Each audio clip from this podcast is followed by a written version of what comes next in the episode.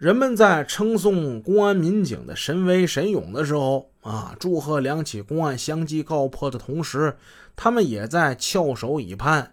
二号公案就是六月二十八日，华山信用社运钞车被抢那个案子。这个案子啥时候破呀？人们等啊等啊，可是唯独就这起特大案件没能在当年侦破。好事难全呐。渐渐的，随着时间的流逝，人们对这起案子的侦破冷却了热情，收敛了期望，淡化了记忆。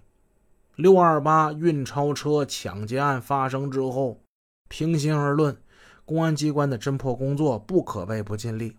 但是，一起案件未能及时侦破，它有着很复杂的多方面原因，其中最主要的就是此案的侦破难度相当大。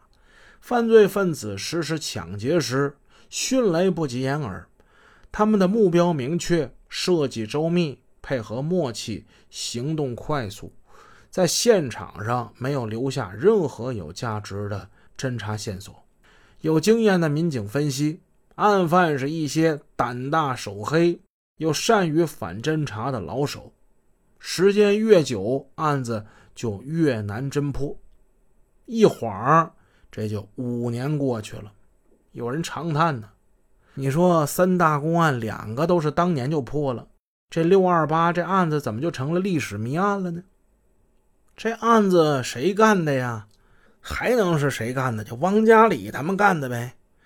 随着三八系列案件的侦破，从刑警支队审讯处传来了令人振奋的消息。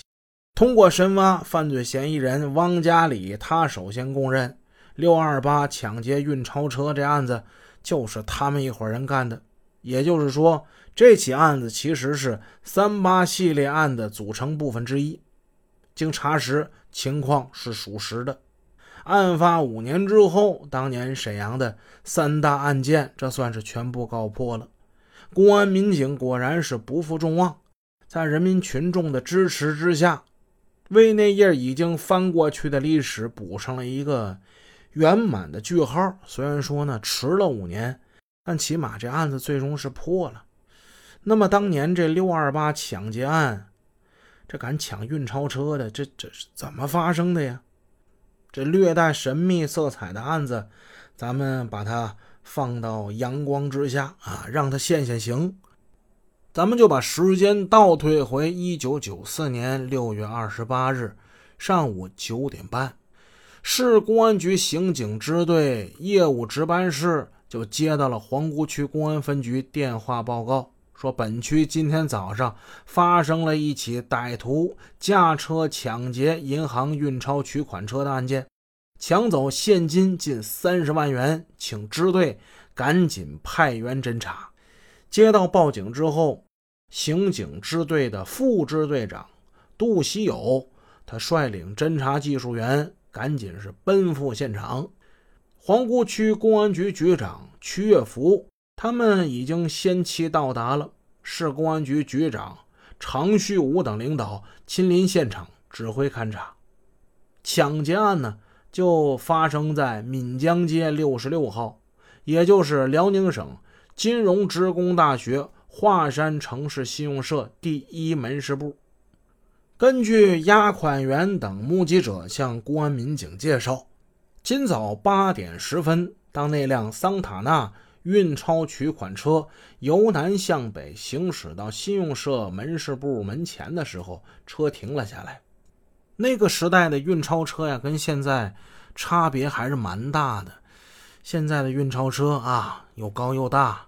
会有特殊的图案，上面写着啊“武装押运”，很是明显。那个时代呢，车型较少，咱们现在看到的这些车型，那个时候中国都没有。桑塔纳呢，这种车因为引进的比较早，八几年就进入中国了，因此这种车型呢，它的用途十分广泛。